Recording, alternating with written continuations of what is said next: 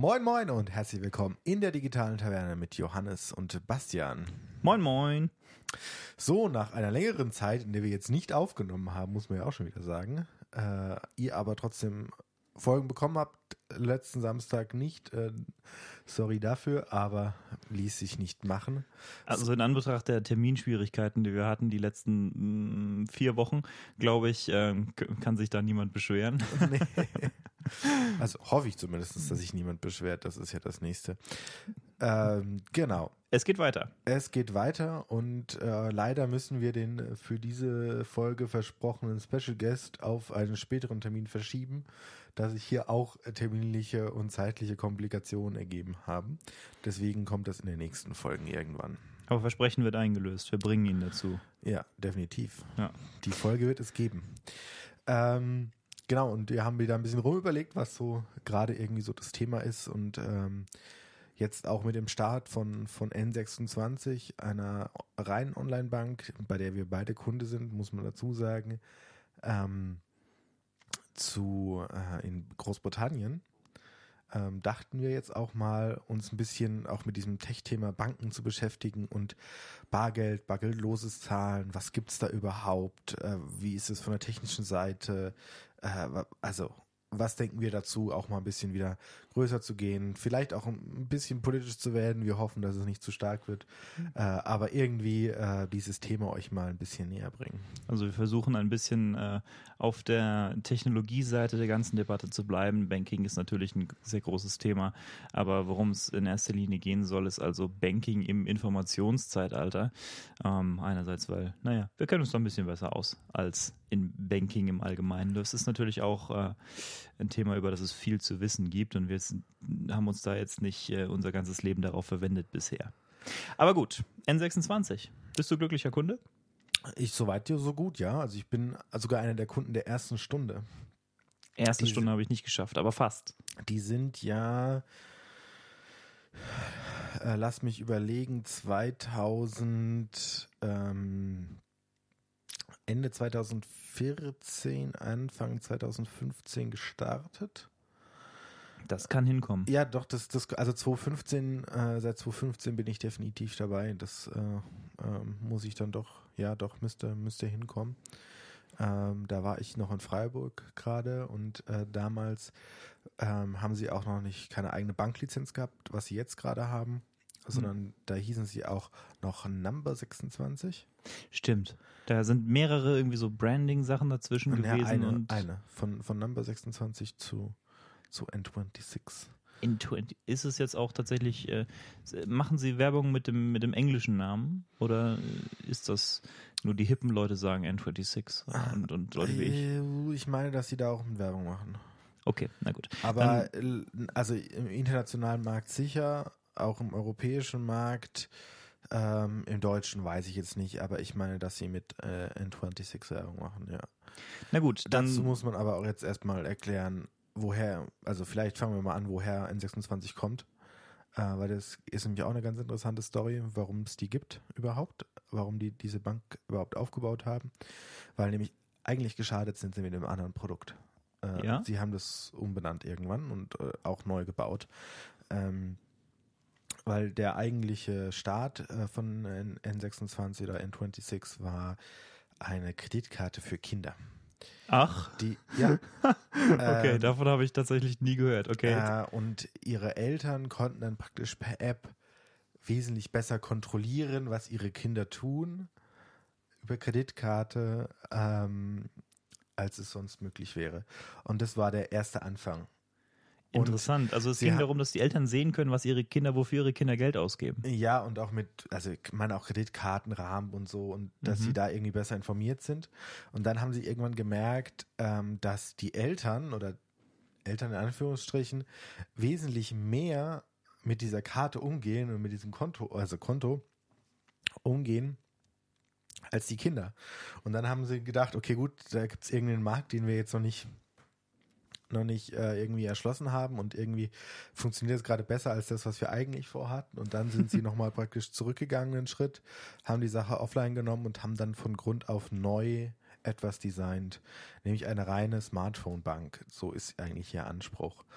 Ähm, und am Anfang lief es jetzt, wie es jetzt auch in Großbritannien ist, nur über eine, so eine Warteliste, wo man dann irgendwann wieder eine Mail bekommen hat, hey, jetzt kannst du dich anmelden, weil der Andrang so groß war damals.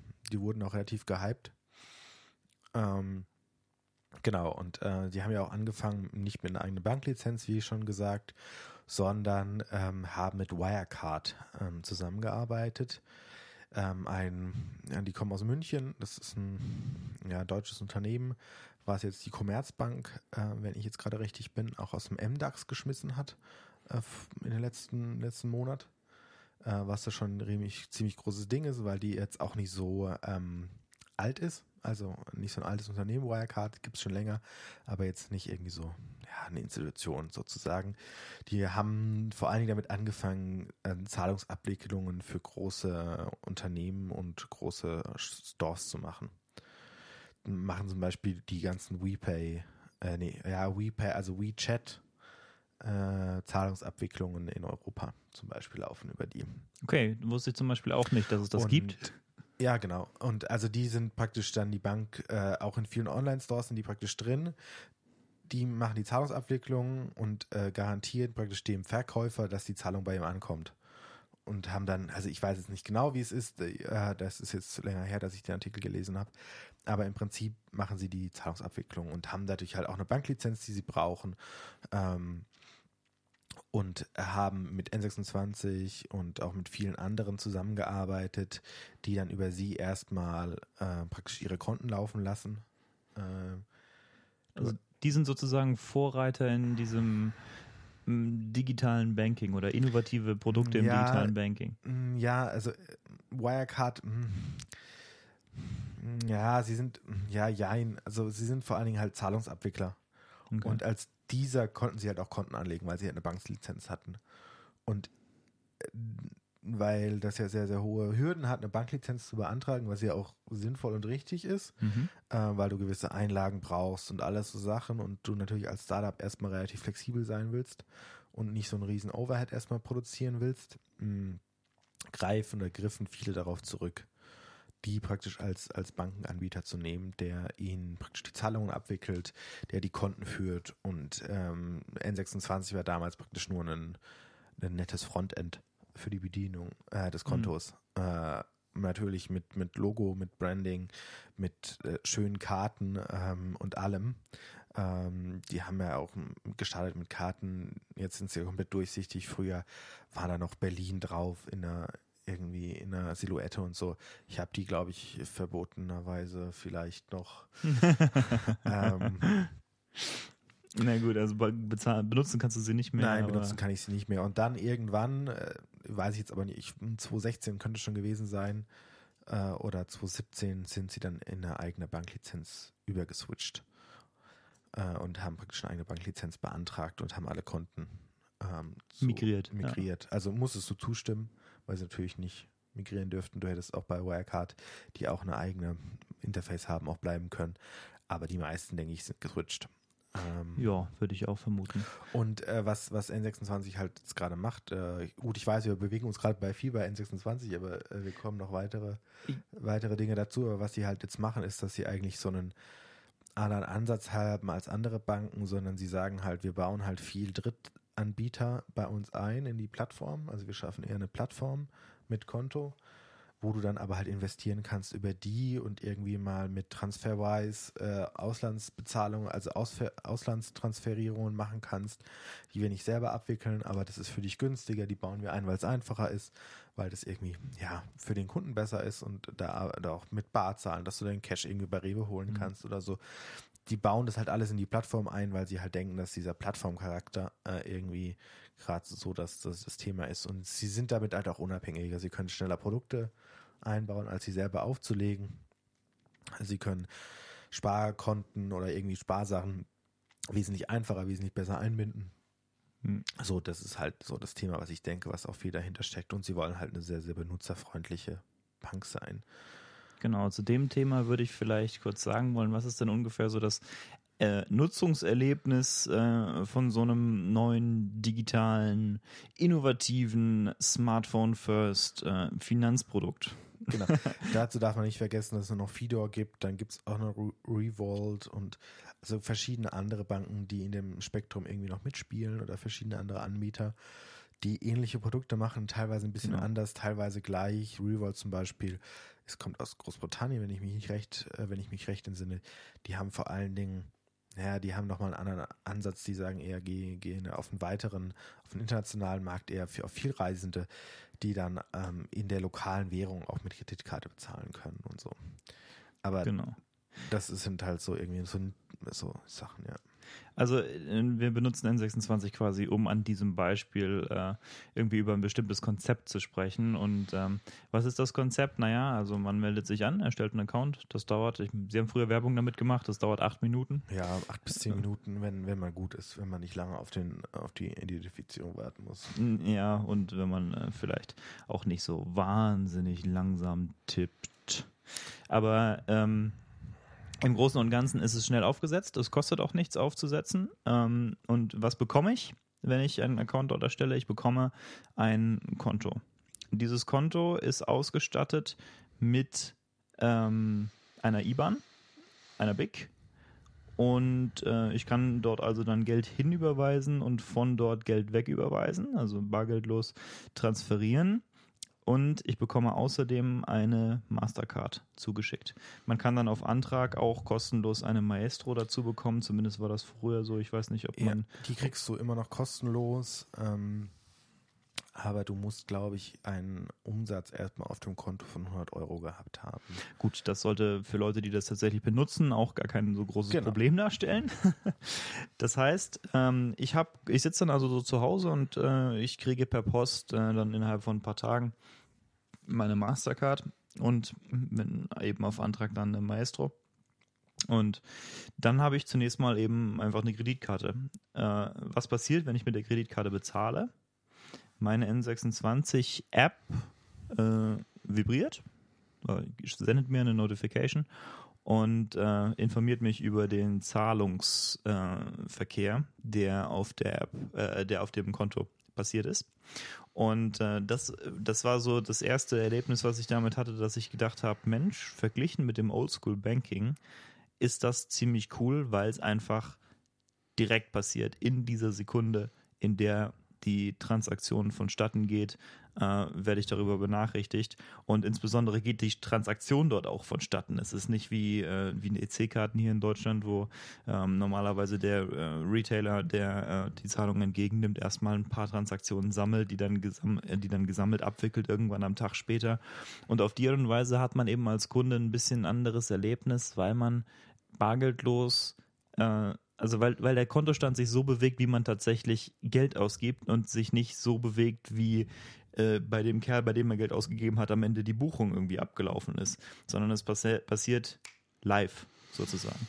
Das fand ich äh, so das Erste, was ich äh, Also daran ganz ja, cool fand. beziehungsweise der Nutzer bekommt es in Anführungsstrichen live angezeigt, weil abwicklungstechnisch ist es immer noch nicht live, kann auch gar nicht. Ähm, du als Nutzer bekommst es nur so angezeigt, als dass es live ist. Aber so wie Bank funktioniert, funktioniert das nicht. Naja gut, ich meine, früher oder später äh, wird von der einen Bank zur anderen Bank ein elektronischer Betrag hin und her transferiert. Das wird wahrscheinlich nicht jedes Mal passieren. Ähm, aber als Nutzer ist mir das ja zunächst egal. Ja, weil, als Nutzer kann es völlig egal sein, wie es passiert, aber du also man denkt, dass es so abgebucht wird. Aber es, de facto ist es nicht äh, in, in diesem Maße so. Naja gut, ich meine, bei mir verändert sich der Kontostand, äh, den ich also einerseits so wahrnehme und andererseits äh, den ich auch tatsächlich äh, zur Verfügung äh, habe. Und auf der Ja, ja, anderen klar. Seite beim Empfänger des Geldes ändert sich auch direkt der Kontostand. Das heißt, die technische Lösung mag anders sein, äh, aber, Mm, ja, tatsächlich, Empfänger, der tatsächliche Effekt ist derselbe. Beim Empfänger verändert sich nicht sofort. Also kommt auf die Art und Weise drauf an, wie du überweist. Wenn du normal überweist, klar, dann hast du die zwei Tage oder ein Tage Wartezeit, weil es dann ganz normal, also normale klassische Überweisung über SEPA. Ja. Hast du auch den ein oder zwei Tage Wartezeit, die du zu jedem normalen Überweisung auch hast. Weil das über normale klassische Bankensysteme wie SWIFT abgewickelt wird. Ja, gut, klar, das ist ja, das ist ja logisch. Nee, ich meine Ja. einfach nur eine Kreditkartenzahlung. Ja, ja, Laden. klar. Aber selbst die wird für dich nur als gebucht angezeigt. Aber sie blocken erstmal nur Beträge. Also Kreditkartenabrechnungen, soweit ich das weiß, funktionieren einen Ticken anders. Das heißt, der Empfänger bekommt das dann erst später. Genau. Hm, na gut. Äh, war mir nicht klar. Äh, ist mir natürlich, wie du schon sagtest, als Kunde eigentlich auch egal. Genau, kann es dir egal sein. Äh, wie es- abgewickelt wird. Interessant finde ich halt, äh, finde ich Moneybeam, Ja. äh, was auch ja Transaktionen zwischen Konten von N26 ist, wo man instant überweisen kann, also sofort, wenn, man- wenn ich es abgeschickt habe, ist es bei dir auf dem Handy oder in deinem Konto, äh, kriegst du sofort die Push-Nachrichtigung. Ich, ich weiß nicht, wie sie es abwickeln, ich vermute aber, dass sie trotzdem im Hintergrund eine ganz klassische äh, SEPA-Überweisung machen werden, von Konto zu Konto. Ähm, ich weiß nicht, ob, ob man das so schnell abwickeln kann, wenn das ein eigenes Bankensystem ist. Äh, also, sag mal, abwickeln kann man das schon, aber ob das so ähm, äh, praktisch ähm, gewollt ist. Aber ich vermute mal, dass sie das können. Aber Also gut, ich meine, wie sie das technisch lösen, ist mir im Endeffekt ja, ja, egal. nee, aber, ist, aber ich finde es interessant, auch mal dahinter zu gucken. Ja, tatsächlich finde ich das äh, finde ich das auch mal eine interessante Diskussion, weil ganz ehrlich, wir reden ja hier von bargeldlosen Transaktionen. Es ist ja nicht so, als wenn einer jetzt an ein Schließfach geht und da ein paar Scheine rausholt, die zu einem anderen Schließfach hinträgt und sie da reintut. Sondern wir reden ja hier von, rein, von einem rein elektronischen Prozess, der auch nicht realistisch händisch von Menschen geprüft werden kann, weil wir dafür eine viel zu hohe Frequenz haben, äh, in der diese, äh, in der diese Prozesse ablaufen. Das heißt, basierend darauf, äh, also basierend auf diesem, ja, basierend auf diesem Wissen, hat mir bisher niemand erklären können, weshalb bargeldlose Überweisungen irgendeine Zeit brauchen, die länger ist als die Zeit, die man braucht, um Strom von links nach rechts zu schieben und äh, drei, vier Rechnungen auszuführen, beziehungsweise äh, automatisierte Prüfungen auszuführen. Da kann ich dir einen Ticken helfen. Also ich bin jetzt auch nicht so tief in dem Thema, aber wenn, also das liegt an der, an der Software oder an den Prozessen, die in normalen Banken vorhanden sind, wie Banken untereinander Gelder abwickeln. Laut auch gesetzlich und alles. Also da, die machen das über, nennt sich Swift interessanterweise wie die Programmiersprache, aber es ist nicht die Programmiersprache, dieses ähm, das ist das, glaube ich, das Transaktionstool. Ähm, und das hat irgendwelche, also irgendwelche natürlich auch menschengemachte Reglementierungen, die das nur eben in diesem Tagesrhythmus machen. Weil, glaube ich, auch, ähm, das ist jetzt aber, wie gesagt, sehr, sehr gefährliches Halbwissen, ähm, die Banken untereinander natürlich auch Geld voneinander verlangen für die Transaktion. Ja, das, Und ähm, wenn du das in größeren Blöcken abwickelst, wird es natürlich billiger. Deswegen staust du Beträge auf. Ja, äh, ich kann mich erinnern, dass ich mal einen Banker gefragt hatte und der hat mir was ähnliches erklärt. Ähm, und äh, was ich ihm dann gesagt habe, ist, du hast meine Frage missverstanden. Ich, ich, äh, natürlich gibt es irgendeinen Grund dafür. Was mich interessiert ist, wieso, wieso nimmt das niemand als ein Problem wahr? Und wieso tut niemand was dagegen? Ich meine, N26 mag ja sein, dass das im Endeffekt in der Praxis genauso abläuft und dass der gleiche äh, Prozess dort in Gang gesetzt werden muss. Aber du kannst doch zumindest auf Nutzerseite diese Limitierung verschwinden lassen. ja, Und- klar, das, das ist ja ungebrochen. Aber das, ja, klar. Nee, ich finde es, also ich erkläre es jetzt nur, aber mich regt es ja genauso auf. Also es wäre ja nicht so, als würde Nein, ich ich, jetzt hier ich, sitzen. ich, nehme es dir nicht übel. Ich, nehm, äh, ich, ich äh, bin auch äh, froh über die Informationen immer. Ähm, aber Also mich regt es genauso. Ich Ja. verstehe es auch nicht. Ich denke mir jedes Mal, seid bescheuert, dass ihr das nicht mal hin und her, also macht halt mal. Also es kann nicht Ja. so schwer sein. Also die Technik haben wir. Ähm, und also Leute, Gut, es mag sein, dass es dort natürlich vielleicht rechtliche Hürden gibt oder gesetzliche Hürden gibt. Ähm, aber auch da, ich meine, man kann ja drüber reden. Man kann ja zumindest die Illusion äh, erschaffen, weil im Endeffekt ist es ja sowieso alles eine Illusion. ja klar. Also es ist virtuelles Geld. ja, Also so, so wie das meiste Geld, ne? ja. Und Wertschöpfung funktioniert auch virtuell. Das meiste. Das meine ich, ja, das ist, äh, das Das ist halt jetzt die auch- Anspielung. Ähm, vielleicht sollten wir noch auf äh, ein paar andere, du hast vorhin ein paar andere Sachen Ach so, äh, angeschnitten von N26, nämlich, dass man zum Beispiel Anlagen machen kann. Äh, also Geldanlagen äh, über N26 abwickeln kann. Äh, Ja, gibt's, ja. gibt's ganz viel verschiedene Dinge. Also jetzt neu vorgestellt sind so Spaces. Also sie hatten auch vorher Sparkonten, aber die waren dann immer ähm, zeitgebunden. Ja. Ähm, und jetzt haben sie so Spaces, äh, wodurch, wodurch man praktisch ein Tagesgeldkonto ähm, hat. Ich finde den Vergleich mit dem Tagesgeldkonto tatsächlich sehr treffend, weil das Nutzererlebnis ist so ähnlich wie ein Tagesgeldkonto. Man Ja. kann von einem Space äh, nicht direkt überweisen, sondern man transferiert äh, Geld vom Space äh, auf den Main-Account und, äh, und oder eben andersrum. Ähm, man bekommt in Spaces keine Zinsen, was auch so ist wie bei einem Tagesgeldkonto. Ja, genau. Und von dem her ist ganz nett. Also. Ein nettes Nutzererlebnis. Ich glaube, da kommt auch noch ein bisschen was auf uns zu. Dann kann man Kredite ganz normal auch über N26 abwickeln, wenn man das möchte. Äh, ja, bin ich persönlich nie so ein Freund von, aber gut, würde ich. Ganz ehrlich, ich würde mir wünschen, man könnte es permanent ausschalten. Dass ich nicht mal mehr einen Antrag stellen kann. Weißt du, dass ich, also ich, wür, ich würde mir wünschen, dass sie eine Funktion hätten, ähm, dass ich ihnen einen Schrieb schicken kann. Bitte lasst mich auf gar keinen Fall in irgendeiner Art und Weise einen Antrag auch nur stellen, äh, ins Minus zu gehen in diesem Konto beziehungsweise einen Kredit dort aufzunehmen, weil nicht so sehr, weil ich mir selbst nicht vertraue, ich würde mir schon selbst vertrauen, darum geht es nicht. Es geht darum, dass wenn eine, wenn, ja, wenn eine IT-Lücke entsteht auf deren Seite, und ich habe nur so mittelfiel Vertrauen in deren IT, ähm, dann möchte ich nicht, dass ein Hacker mir mehr wegnehmen kann, als ich dort schon habe. Ja. Das ist, äh, das ist das Thema. Ja, kann ich gut verstehen. ja, und also äh, ich habe mein, ähm, mein Handy gerade nicht zur Hand, aber dann gibt es auch noch verschiedene andere äh, Bereiche. Was, was, was sehr nett ist, ähm, dass sie die ähm, Aus- und Eingänge klassifizieren, also zuteilen zu bestimmten Sachen wie ähm, ein Restaurant als Restaurant klassifizieren und einem dann eine schöne Ansicht zeigen, für, wofür man Geld ausgegeben hat. Also irgendwie fürs Tanken und äh, dann kann man eben im Monat sehr schön sehen, wie sich der Kreis irgendwie verteilt, was man wofür ausgegeben hat.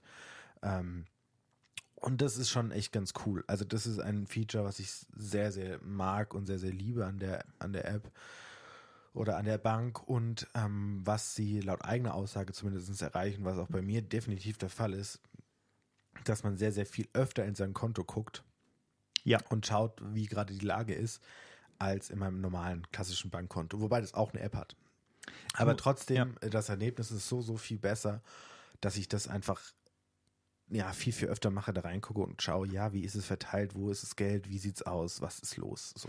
Wir sollten vielleicht sicherheitshalber dazu erwähnen, dass das natürlich alles hier nicht gesponsert ist. Also äh, wir haben äh, zwar so unsere positiven Einstellungen gegenüber manchen Sachen, aber äh, dort wechselt kein Geld äh, irgendwelche Hände. Ja, Also schön nur wär's. falls sich irgend, ja.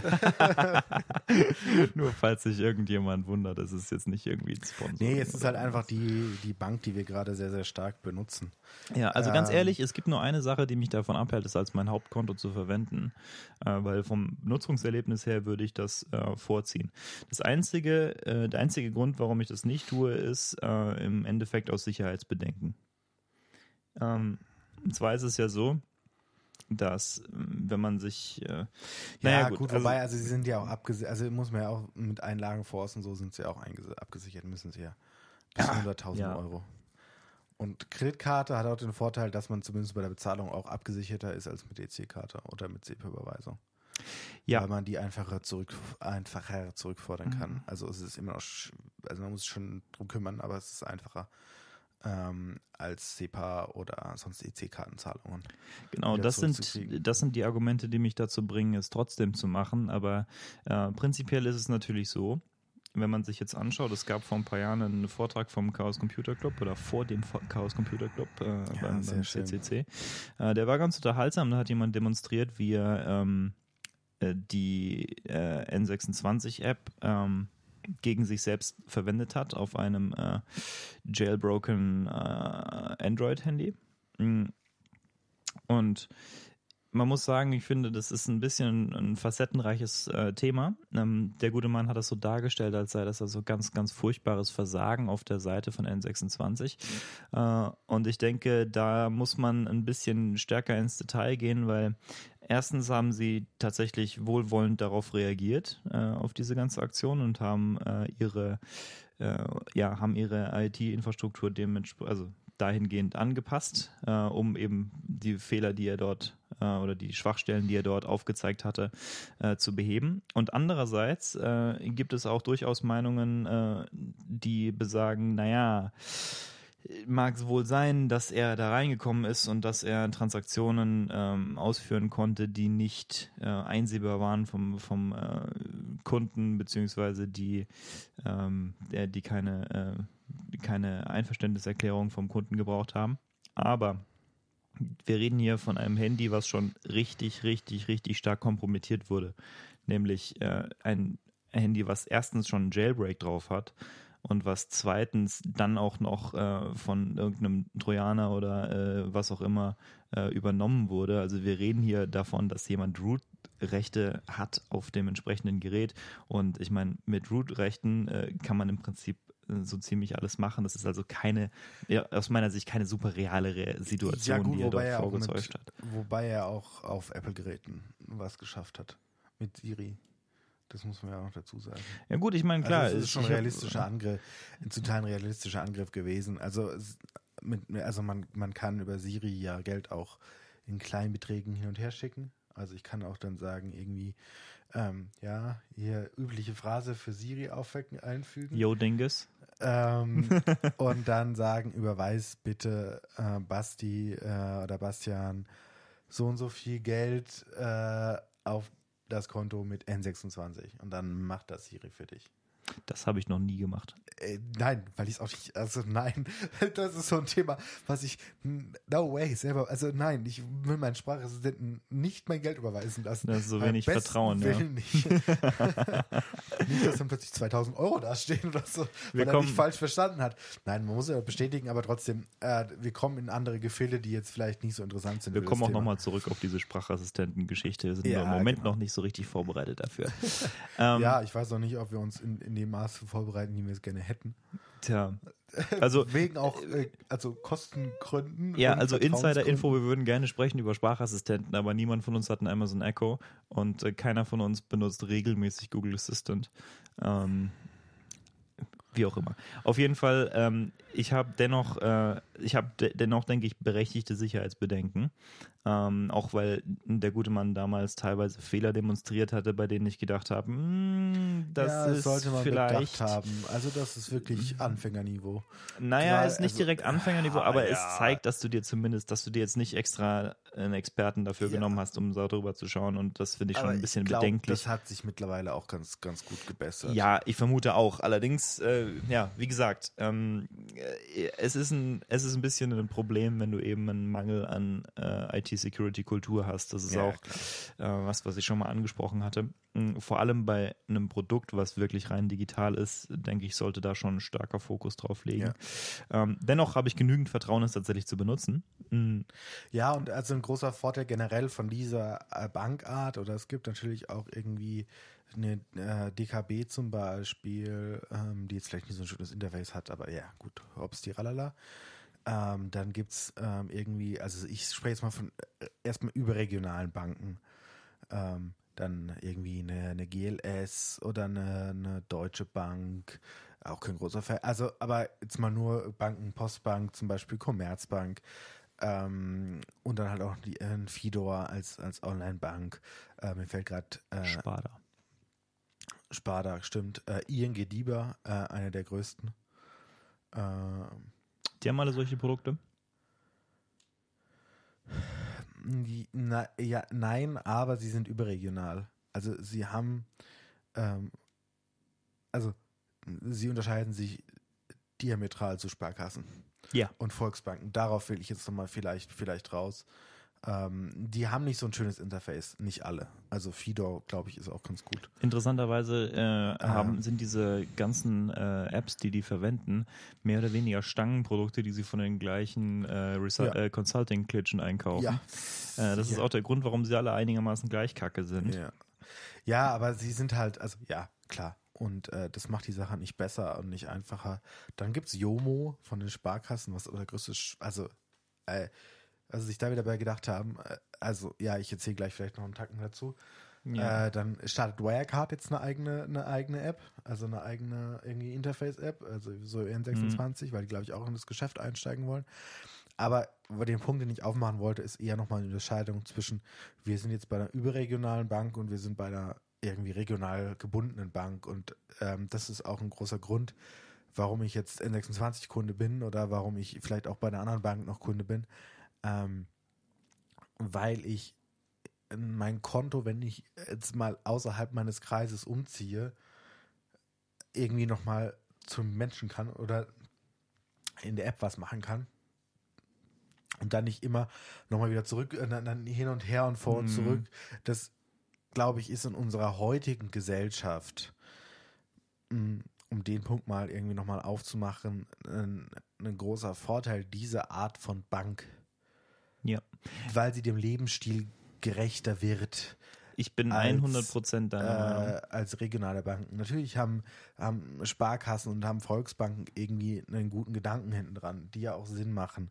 Äh, Zum Beispiel, gut, eine, eine GLS zum Beispiel ist auch eine, also Anführungsstrichen, äh, gehört auch zu den Volksbanken und Raiffeisenbanken von ihrer Aufbaustruktur her, Mhm. ähm, aber sind halt überregional. Ich muss dir Und- sagen, ich, ich habe tatsächlich ähm, den Eindruck, dass die Art und Weise, wie ich mein Leben so wahrnehme und die, die Denke, die ich habe gegenüber äh, IT-Produkten, aber eben auch äh, solchen Dienstleistern wie Banken, äh, ist einfach grundlegend inkompatibel mit dem Konzept von einer Sparkasse. Und ich bin Sparkassenkunde, muss man dazu sagen. Ähm, und ich war nie so richtig glücklich äh, im Prinzip damit, was die Sparkassen mir geboten haben. Und so langsam habe ich raus, warum. Äh, der Grund ist ganz einfach. Sparkassen äh, oder regionale Banken haben ein Angebot, das mich im Moment in meiner derzeitigen Lebenssituation nicht interessiert, nämlich Lokalität als Feature, persönliche Ansprechpartner, ähm, ne? Immer Solche Dinge? Ich bin immer beim selben Bankberater schon mein ganzes Leben lang. Ja. Und ich glaube, unsere Gesellschaft hat sich halt, was hat sich komplett davon wegentwickelt, immer an einem Ort zu bleiben. Also Ja. vor 50 Jahren war das ein super gutes Geschäftsmodell, weil, also, ja, da bin ich nicht groß umgezogen. Da habe ich irgendwie mal Studenten abgezogen, aber dann bin ich, äh, gut, da war ich dann auch wieder zu Hause bei meinen Eltern und konnte dann die Bankgeschäfte machen. Was ich auch einsehe, ist, ähm, dass du natürlich ein anderes Vertrauensverhältnis aufbauen kannst zu einem lokalen Bankberater. Aber will ich ein Ähm, Vertrauensverhältnis? Also, ja, Ja, das ist das, was ich meine. In meiner derzeitigen Lebenssituation ist das ein Feature, was mich überhaupt nicht interessiert. Aber ich verstehe schon äh, das Argument, dass Leute sagen, äh, sie möchten das gerne, eben auch, weil man kann dann Diskussionen über, was weiß ich, Kredite ähm, vielleicht angenehmer führen mit den Leuten. Und äh, das sehe ich ein. Wenn sie einen auch selbst kennen, dann ist es vielleicht nochmal ein bisschen was anderes. Aber ähm, im Moment sehe ich das tatsächlich einfach nur als eine Bürde an äh, für mich und für den Service, den sie mir bieten können, zwangsweise einfach aufgrund der Tatsache, was sie für ein Dienstleister sind. Und es kotzt mich zum Beispiel extrem an, dass selbst innerhalb der Sparkasse, was ja, ähm, wie ich weiß, einfach eine falsche Denke ist, äh, wenn ich jetzt in der Sparkasse in Heilbronn Kunde bin und ich fahre nach Stuttgart und dort ist eine andere Sparkasse, logischerweise. Stuttgart ist ein blödes Beispiel. Sagen wir, ich fahre nach Heidelberg, Stuttgart ist irgendwie so ein Spezialding. Äh, ich fahre nach Heidelberg und dort gibt es eine andere Sparkasse. Ja, Sparkasse sitzt nur der, So, der haben Sie inzwischen äh, eine Möglichkeit gefunden, wie ich dann in, äh, in Heidelberg ähm, am Automaten Bargeld anzahle? Weil ich, Wahrscheinlich gegen Geld, ja. ja, definitiv der Grund. Also, das ist das Einzige, was ich da, wenn überhaupt, mit Geld. siehst du, aber das, ich nochmal 5 Euro dafür, dass ich mir Geld einzahlen kann. Gut, aber das ist genau das, was ich meine. Meine Denke ist einfach grundlegend inkompatibel damit. Weil äh, in, mein mentales Modell von einer Bank ist eben das einer überregionalen Bank. Eindeutig. Und äh, an allen Stellen, an denen die lokalen, äh, regionalen Banken damit inkompatibel sind, gehen sie mir auf die Nerven damit. Genauso ähm, G Gebühren. Äh, ich finde es geradezu frech, für eine bargeldlose Transaktion Geld zu nehmen. ja. Ja, das ist, weiß ich nicht, das ist einfach grundlegend inkompatibel mit meiner Auffassung davon, was eine Bank sein sollte. Gut, dann, also vor allem bei Privat, Privatmenschen. Ja. Also bei, bei Geschäftskunden, okay, ist ein anderes Thema. mhm. Aber bei Privatkunden, wo die Bank, gut, verdient sie gerade kein Geld, aber wo sie eigentlich Geld mit verdient und wo sie mit diesem Geld irgendwie rum, rumspekuliert, äh, sorry, dann will ich dafür kein Geld zahlen. Also das, das nervt mich und das regt mich auf und das will ich nicht. Ähm, ich, also, also gerade bei den großen Banken. Also ich, ich überlege auch gerade zu wechseln oder irgendwie nochmal andere bedanken, weil es mich so nervt. Tja. Ähm, ich finde zum Beispiel, da finde ich dann irgendwie wieder so eine so eine ähm, GLS super interessant, weil ich, äh, es ist ein bisschen Politik-Talk irgendwie so, weil ich es finde, dass man langsam davon wegkommen muss, Banken zu unterstützen, die irgendwie in Rohöl, Rohöl investieren, die in Kohle investieren, die in Rüstungsindustrie, in, also, also es sind ja politische Entscheidungen, die da eben viel Geld reinpumpen, weil natürlich die Renditen gut sind, aber das möchte ich nicht, dass sie mit meinem Geld diese Dinge tun. Und da gehe ich dann lieber zu einer Bank, äh, wie einer GLS, Mhm. die das nur in ökologische und irgendwie Projekte investieren, die nur irgendwie, ja, irgendwie noch Die du für menschenverträglich- unterstützungswert. Genau, ich kann, also dafür zahle ich dann halt aber auch einen Beitrag. Okay, gut, dann muss man damit leben können, Mhm. dass man im Monat dann halt irgendwie nicht jetzt als Student oder so, aber im normalen Leben hat man natürlich Kontoführungsgebühren, wie man halt sie so gerade hat irgendwie. Ähm, kann ich mit leben, aber dann auch noch einen, einen Beitrag, meine 5 Euro im Monat, ähm, eben der dann der eben in diese Projekte reinvestiert wird. Zusätzlich. Und man kann auch den Ort sagen, dieses Geld geht nur dahin. Und man kann natürlich auch Anteile kaufen, weil das auch wieder eine, eine Genossenschaftsbank ist. Und dann ist man Genossenschaftsmitglied Mhm. und einem gehört die Bank. Das finde ich, also das finde ich Ein cooler, daran, ja. das finde ich ein cool, also das, das find, deswegen finde ich Volksbanken und Raiffeisenbanken eigentlich von der Idee geil, weil es Genossenschaftsbanken sind, Ja. weil sie den Kunden gehören. Mhm. De facto verhalten sie sich nicht so, als würden sie den Kunden gehören, aber äh, anderes Thema. Äh, deswegen finde ich die Idee hinten dran ganz cool. Und Sparkassen gehören ja eigentlich auch zu Teilen, zumindest in einer Stadt oder einem Kreis, verhalten sich auch nicht so, als würden sie das tun. Also, außer dass sie so viel Geld in die Stadt dann pumpen oder so. Wobei sie das auch immer noch teilweise zurückschrauben in manchen Stä äh, Regionen. Auf eine interessante Meta-Art und Weise ist natürlich äh, eine Sache, die für die Bank gut ist, aber für die Kunden schlecht, wiederum für die Genossenschaftler gut, die auch die Kunden sind. Oha. Ja, aber genau, das ist so viel, was uns gerade irgendwie noch an diesem ganzen Bankwesen aufregt und mich nervt es einfach. Also ich finde es auch mittlerweile, denke ich mir so, Leute, kriegt das mal in den Griff und also auch unsere ganze, also ja, es ist jetzt wieder sehr politisch, ich entschuldige mich für alles, aber wir sollen unser gesamtes Wirtschaftssystem mal in den Griff kriegen. Oh, da geht's jetzt aber ein bisschen sehr weit, ja. Genau, da geht es ein bisschen sehr weit, deswegen biegen wir davon ab und äh, ge gehen vielleicht wieder in die schönen Themen. Ich würde dir zustimmen äh, in gewisser Hinsicht. Und zwar denke ich, dass dieses ganze Bankensystem, das traditionelle, sich sehr verstaubt anfühlt. Weißt du? Ja, ja, nicht nur verstaubt, auch, also das auch, aber auch einfach, äh, also man hat immer so das Gefühl, selbst wenn man zu einem Bankberater geht, man wird in, über den Tisch gezogen. Ja.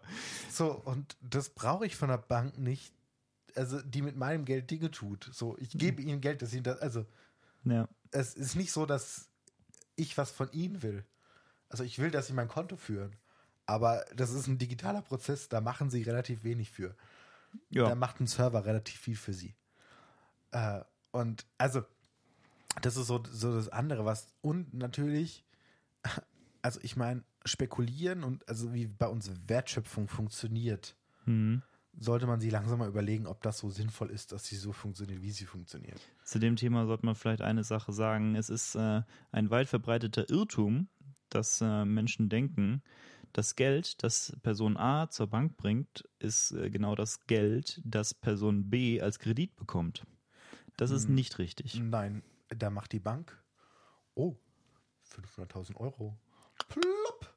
Ah, da haben wir 500, woher kommen die 500? Ah, da haben wir mal eine Zahl eingetragen. Äh, es also ist ist eigentlich jetzt sehr überspitzt formuliert, aber im Prinzip Ja. funktioniert es so. Ja, es ist, äh, es ist eine, ein, ein Geldschöpfungsprozess und da liegen tatsächlich Sicherheiten dagegen. Die Sicherheiten sind aber nur ein relativ geringer Anteil und das meiste des Geldes, das als Kredit vergeben wird, äh, hat eben nicht diesen realen Gegenwert äh, im Sinne von, dass da jemand anders Geld hingebracht hätte zur Bank. Ja, und das ist ein riesen, riesen Problem. Das ist ein Meiner Problem. Ansicht Das nach. ist vor allem deswegen ein Problem, weil auf diese ausgegebenen Kredite ja Zinsen verlangt werden und auf einmal vermehrt sich dieses vorher schon virtuell gewesene Geld noch, äh, sodass auf einmal irgendwie ein Anspruch entsteht für, einen- für einen realen Gegenwert, äh, der dann erwirtschaftet werden muss, was Ja. tatsächlich ein Problem ist. Oder auch Spekulierung auf Getreide oder sonst was. Also hakt's. Tja. Übrigens, äh, man muss dazu sagen, ich habe hab mir das nicht ausgedacht und das ist keine äh, Verschwörungstheorie oder so und das ist auch nicht geheim. Ich meine, Nein. man muss es, ja, Man man, muss sich ja damit man, man muss damit sich äh, nur kurz beschäftigen, dann sieht man das relativ leicht. Ähm, genauso wie äh, es auch keine Verschwörungstheorie ist und nicht geheim ist, dass sich die äh, äh, dass sich die Bargeldvermögen Vermögen mit den Verschuldungen ungefähr die Waage halten. Ja. Ja, äh, und lu- sich beides exponentiell vermehrt. Das ist nämlich dieser Zinsanteil davon. Und äh, lustiger Gedanke auch noch, den ich irgendwo jetzt mal in einem Interview gehört habe, ähm, wo man jetzt mal über die, also kann ich, äh, würde ich auch mit, also, dass Merkel gesagt hat, als sie wegen einer Bankenkrise, das Geld der Sparer ist sicher. Hm. Und alle Sparer haben es geglaubt. Und Das haben war das übrigens- Geld nicht abgehoben. Und das hat den Sparern das Geld gesichert. Ja. Ja, genau deswegen ist das Geld noch da.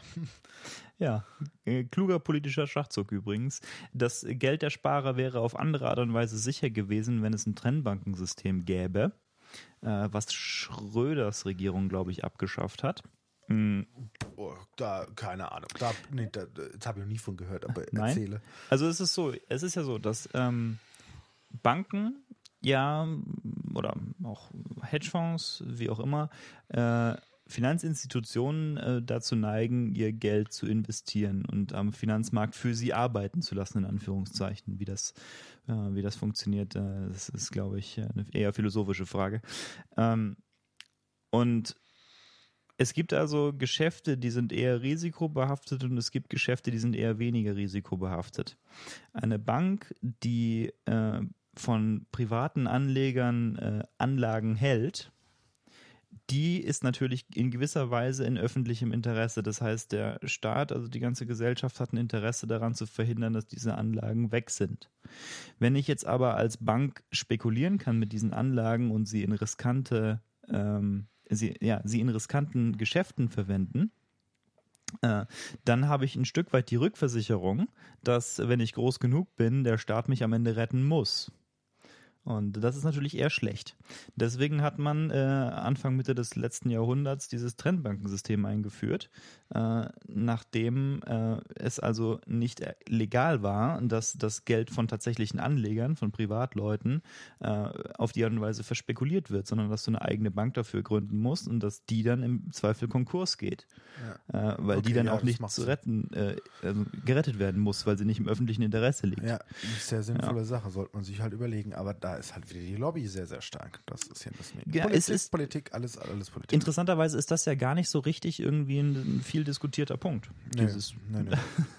Aber ich glaube, wir sollten noch mal ganz davon weggehen, was wir gerade besprochen haben, weil ich glaube, sonst verlieren wir zu, zu stark in Politik. Oh ja, gleich Achtung, äh, das nächste Wort ist übrigens links versifft. Ja. Ja, genau. Also immer diese Verschwörungstheorien. So. Okay, Ja, wo wolltest du denn hingehen? Ich wollte jetzt komplett weggehen und äh, nochmal bargeldloses Zahlen und Papierbezahlen ansprechen. Oh ja, nicht, dass das Weil- politisch aufgeladen geladen wäre. Ja, zumindest ist in Deutschland.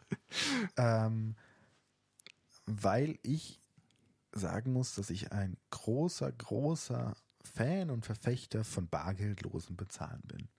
Was in Deutschland ja überhaupt nicht ja irgendwie so in, in, äh, ja, in Entwicklung ist. Dazu muss man sagen, ich war auch letztes Jahr, also ich mache es schon sehr lange, ich bezahle, wenn ich kann, mit Karte. Hm. Wenn ich es nicht kann, dann mit Bargeld. Aber eigentlich mein, mein Anspruch ist, ich zahle alles mit Karte, weil es mir irgendwie auch einen besseren Überblick dafür verschafft, was ich gerade ausgebe, muss ich sagen. Ähm, und äh, jetzt, als, als ich letztes Jahr in Schweden war für drei Wochen oder ähm, auch generell, ähm, aber Schweden Holland. ist mir sehr aufgefallen. Ja, Holland, aber ja, mh, Schweden ist schon so das Paradebeispiel. Mhm. Habe ich alles mit Karte gezahlt. Ich musste nicht einmal Geld holen.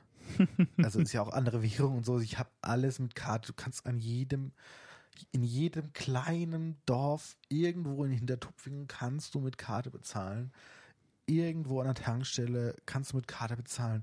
Du hast kein Problem. Also gut, muss man wieder sagen, braucht Kreditkarte, aber man kann überall mit Karte bezahlen und man kann überall bargeldlos bezahlen. Und, und Schweden geht mittlerweile sogar so weit, dass sie das Bargeld einschränken.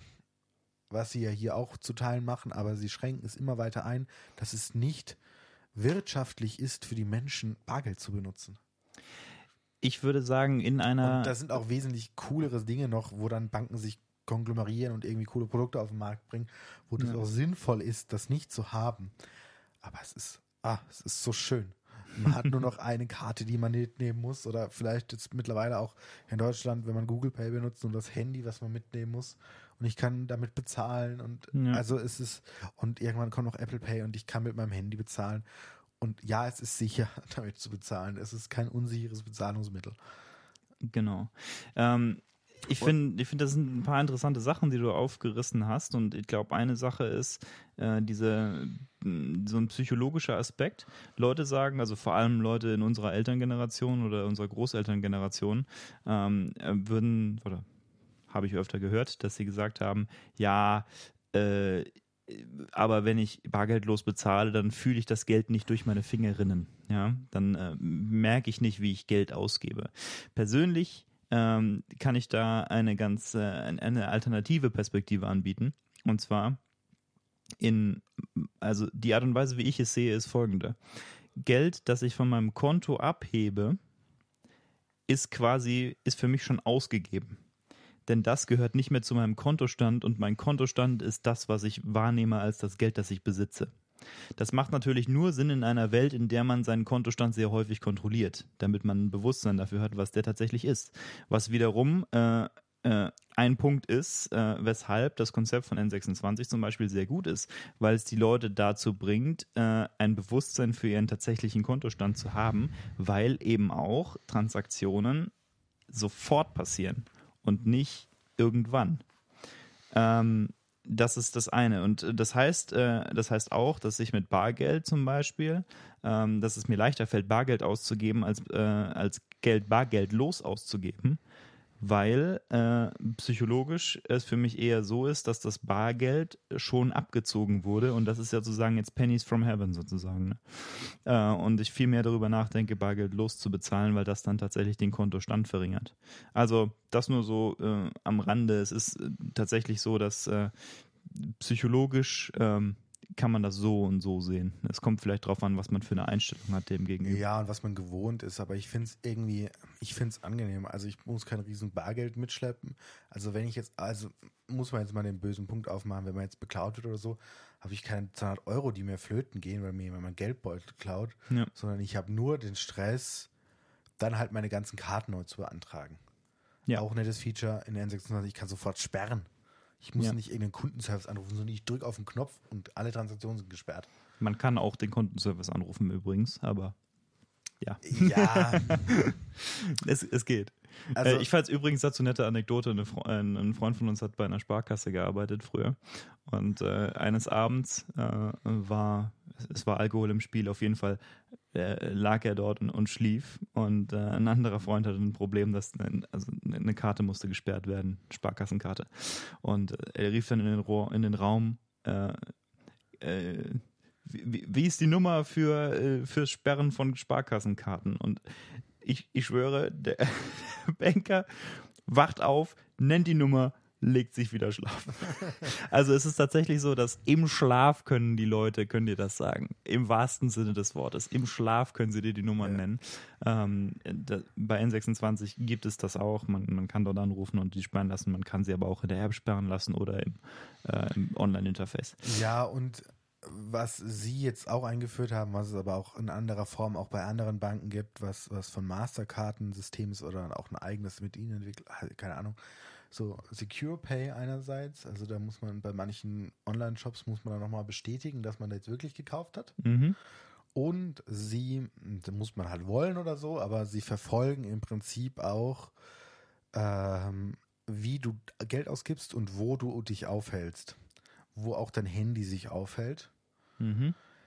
Damit, wenn plötzlich aus irgendeinem Grund eine Zahlung erfolgt, die nicht mit dir in Verbindung steht, zum Beispiel erstmal nicht erfolgen kann. Ja. Oder wenn sie erfolgt, dass sie einfacher sperrbar ist. Und äh, das, das ist auch quasi eine, also ersteres ist eine Form von Zwei-Faktor-Authentifizierung.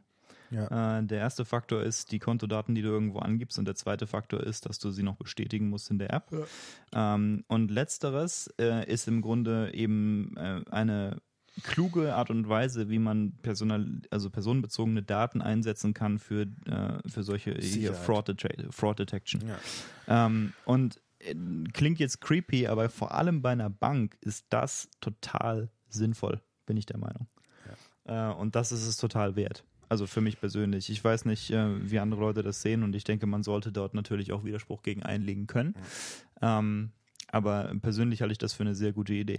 Und vor allem deswegen, weil ja diese Ka weil ja dieses, äh, dieses Konto so sehr quasi mental verknüpft ist mit deinem Handy, ja. ähm, ist es ja auch irgendwo sinnvoll, die Verbindung herzustellen zwischen der Location von deinem Handy und der Location von einer äh, Transaktion. Ja, es gibt sehr, sehr viel sinnvolle Dinge, die damit passieren oder nicht, also passieren können. Und ähm, gut, was mir jetzt gerade noch einfällt, ist, dass wir in Deutschland auch ein Problem haben, ähm, einerseits, weil wir keine hohe Kreditkartenverbreitung haben. Ja. Also, das muss ja keine richtige Kreditkarte sein. Also, die Kreditkarte, die wir haben, sind Debit-Kreditkarten. Ähm, also, sie können nur über das verfügen, was auf dem Konto drauf ist. Eine klassische Kreditkarte ist ja anders. Also, das muss man ja auch mal vielleicht ansprechen. Klassische Kreditkarte ist halt, man hat wirklich einen Kreditrahmen, den man ausschöpft. Ja.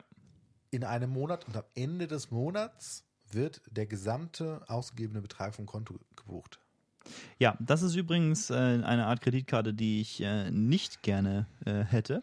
Nein, definitiv nicht. Das ist ähm, so eine amerikanische, so eine amerikanische Denke, äh, die, die das, äh, äh, die so ein Konzept zustande ja, bringt. Also ich, ich kenne auch Leute, die sagen, dass, dass sie das mega gut finden. Ja, gut, klar. Weil sie halt am Ende des Monats, wenn sie das Gehalt haben, auch dann erst die Zahlungen kommen.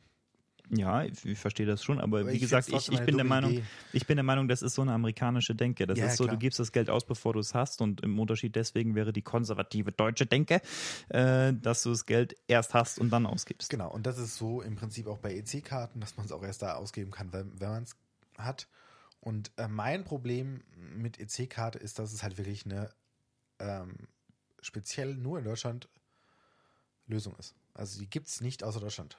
In Deutschland gibt es EC-Karten. In keinem anderen Land der Welt gibt es EC-Karten. Tja, das ist natürlich herzlich Und unhilfreich, wenn man sich manchmal Problem. in anderen Ländern aufhält. Genau. Deswegen haben die meisten Kredit, äh, Kreditkarten, die meisten EC- oder Girokarten, wie sie früher hießen, ähm, bei uns auch noch so ein Maestro-Logo drauf oder so ein VPay-Logo, ähm, was sie dann in ein anderes Bezahlsystem bringt, was von Mastercard und Visa abgewickelt wird sodass man im Ausland damit auch zumindest genau. ein bisschen was bezahlen kann. Aber ja. es gibt halt auch Lösungen, wo man nichts bezahlen kann, weil die auf Kreditkarte requiren. Und selbst die Debit-Kreditkarten können ein äh, Problem darstellen. Entschuldigung. Ja, Anrufe, Handy lautlos stellen wäre eine Option am Anfang des Podcasts. Ich möchte jetzt keinen anschauen. Ich entschuldige mich äh, bei dir, bei den Zuhörern und bei meiner Freundin, die ich jetzt gerade, deren Anruf ich gerade nicht angenommen habe.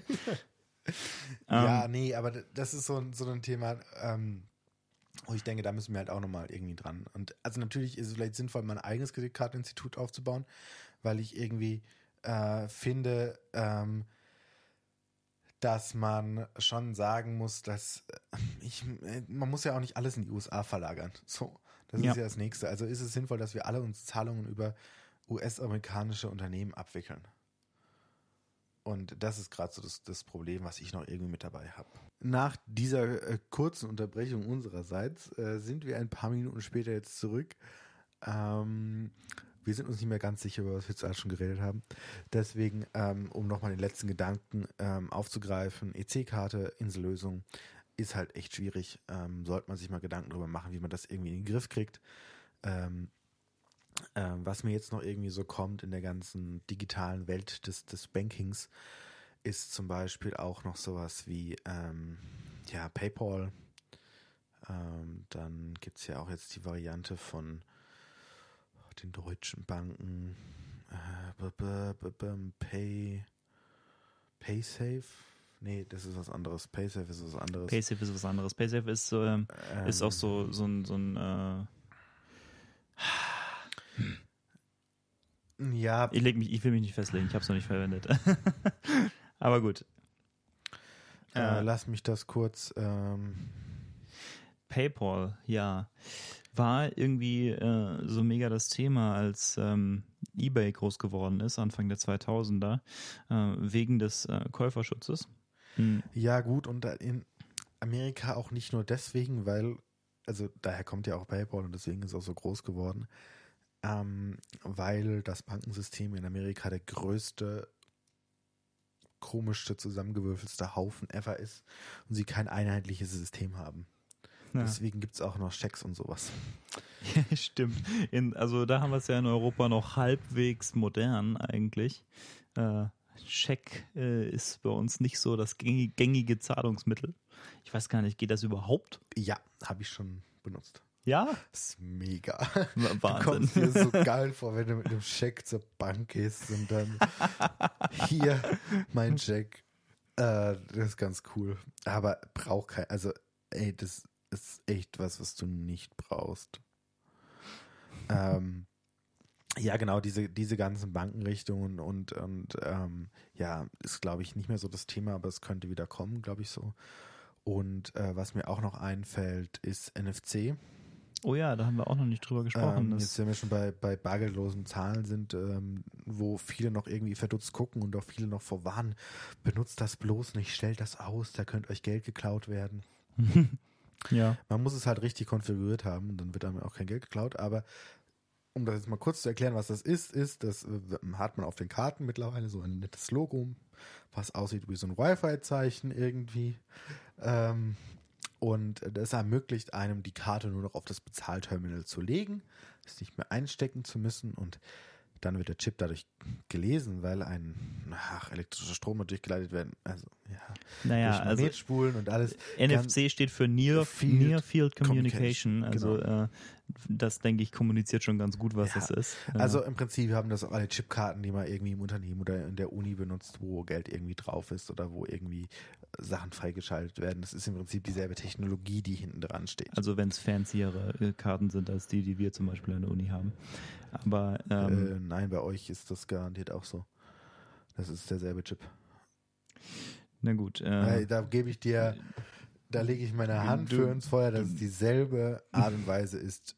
Äh, äh, natürlich nicht dieselbe Zahlungsabwicklung und alles, aber im Prinzip dieselbe Chipart steckt dahinter. na gut. Äh, ich meine, ich habe die Dinger noch nicht auseinandergenommen. Ja, Weil sonst könnten, das- würden sie so nicht funktionieren, wie sie funktionieren. Na gut.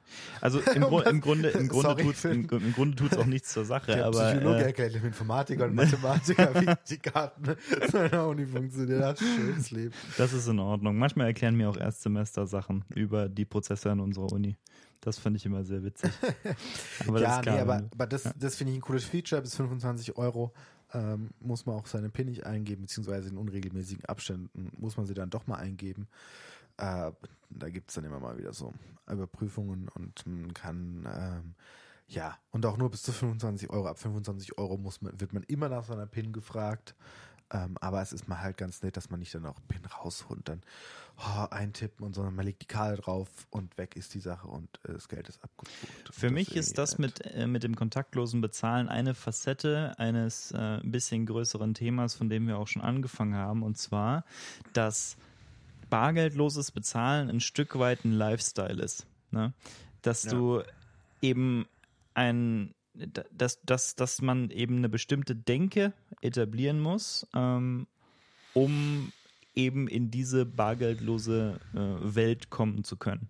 Und da gehört einerseits sowas dazu wie N26, nämlich dass du äh, Bewusstsein hast für deinen Kontostand, dass du den regelmäßig kontrollieren kannst, sehr regelmäßig, vielleicht sogar mehrfach am Tag zum Beispiel kontrollieren kannst. Beziehungsweise, dass du Benachrichtigungen bekommst, wenn was gebucht wird. Genau, dass du Instant Feedback hast ähm, dass du nämlich auf die Art und Weise eben ein direkteres Verhältnis hast zu deinem, äh, ja, zu deinem Konto, ähm, das vielleicht auch irgendwo für dich personalisiert wird mit der App. Ähm, also mit einer, naja, personalisiert im Sinne von, äh, dass, du, dass, dass du das als ein direktes Verhältnis wahrnimmst ähm, und dass außerdem äh, irgendwo eine Convenience äh, vorhanden ist, dass bargeldloses Bezahlen schneller gehen sollte als Bargeld bezahlen.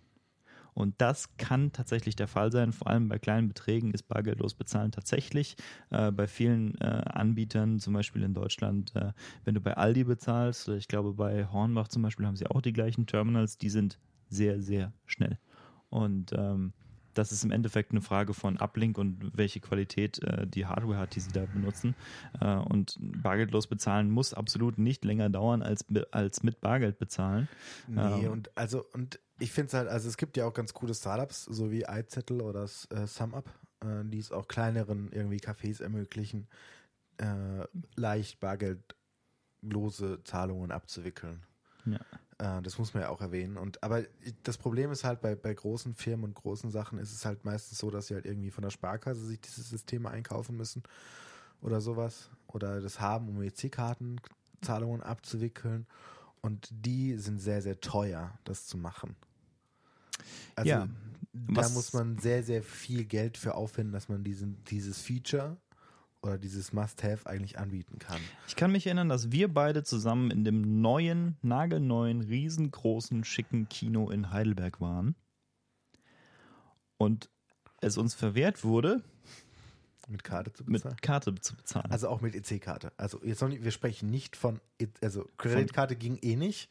Wir sprechen von EC-Karte, weil ein Mindestbetrag von 15 Euro, glaube ich. Genau, und das sind so Beträge, damit sich das überhaupt rentiert, diese Zahlung abzuwickeln. Also es gibt es auch bei, bei normalen Kreditkartenzahlungen. Ich weiß jetzt nicht, wo, der, wo das Ding liegt. Ich glaube, bei 5 Euro oder so ist es eigentlich rentabler, es mit Kreditkarte abzuwickeln als mit Bargeld. Mhm. Ähm, unten drunter ist es teurer. Aber, yo, so what? Also, äh, weil halt Prozentbeträge an den Zahlungsabwickler, also in dem Fall Mastercard oder Visa, äh, abgegeben werden müssen, ist meistens so ein Prozent, der dann dem Händler fehlt von dem Gesamtbetrag also für ich, die Transaktion. Ja. Ich denke, wer die Kosten für die Transaktion tragen sollte, das ist eine politische Frage, die jetzt gerade erstmal wenig zur Sache tut. Ja, nee, ich, ähm, ich erzähle jetzt gerade nur mal so, genau. was, was aus mir rauskommt. Und ähm, ja, genau. Und natürlich ja. muss man auch dazu sagen, ein Bargeldsystem am Laufen zu halten, ist wesentlich teurer als ein rein, reines bargeldloses Bezahlsystem. Und wer glaubt, dass das nicht stimmt, denkt nochmal drüber nach. Es ist auf jeden Fall so. Also auf auch natürlich Fall. wären auch zum Beispiel Fehlbeträge wesentlich kleiner in Kassen. Das kann sich keiner verrechnen. Ja. Also es kann keiner falsch Kleingeld rausgeben oder mal mehr, mal weniger reinbekommen. Ja. Das eliminiert sich dadurch zum Beispiel. Nochmal zurückzukommen zu diesem Kino. Ähm, die Kosten, die dem Verkäufer dadurch entstehen, das ist ein Problem, für das habe ich Sympathie. Ne? Also es ist ein reales Problem. Äh, und es ist eine politische Debatte, die man darüber führen muss, wie wir das Problem lösen. Ähm, ich würde auch sagen, dass ein Teil äh, des Problems äh, ist auch tatsächlich die Verkäuferseite. Ähm, die das noch nicht als äh, ein großes Problem wahrnimmt, dass Leute nicht bargeldlos bezahlen können bei, bei ihnen. Äh, vor allem in einem Kino, ich meine, für also 15 Euro Mindestbetrag, das heißt ja im Endeffekt, du kannst keine einzelne Karte im Normalfall ähm, mit, äh, mit äh, EC-Karte bezahlen. Ähm, und das äh, würde ich persönlich schon als eine ziemlich, äh, naja, unangenehme Einschränkung empfinden. Mm. Und dann ist es natürlich so, dass scheinbar die Nachfrage noch nicht so hoch ist. Äh, deswegen denke ich, muss man kommunizieren, dass es ein Problem ist für die Kunden. Äh, und sodass es auf Verkäuferseite wahrgenommen wird. Aber die Bigger Picture Frage sozusagen ist natürlich, ähm, eine politische Lösung zu finden dafür, wie können wir diesen günstigeren und auch nebenbei umweltschonenderen ähm, bargeldlosen Weg tatsächlich für Verkäufer und Käuferseite äh, so gestalten, dass eben diese Kosten nicht extra entstehen, die im Moment durch dritte Dienstleister eben notwendig gemacht werden. Und äh, das ist, das ist, denke ich, ein, das ist ein politisches Thema und da sollte man, äh, sollte man drüber sprechen. Mhm. Aber ja, im Großen und Ganzen würde ich sagen, äh, ist mal fürs Erste ist, glaube ich, mal viel gesagt worden unsererseits. Ich glaube, die, die Folge ist auch hat eine gute Länge bekommen. Äh, selbst mit dem, was wir äh, aus Gründen entfernen müssen. ähm, deswegen soll es das, glaube ich, mal für heute gewesen sein. Genau. Wir werden wahrscheinlich nochmal auf das Thema zurückkommen, weil es uns das doch irgendwie sehr am Herzen liegt und ja. wir auch persönlich viel darüber sprechen. Ansonsten die Special-Folge. Äh, ich hoffe, es wird die nächste. Ja, drückt uns die Daumen, dass es klappt. Vielleicht sollten wir nicht so hohe Erwartungen schüren.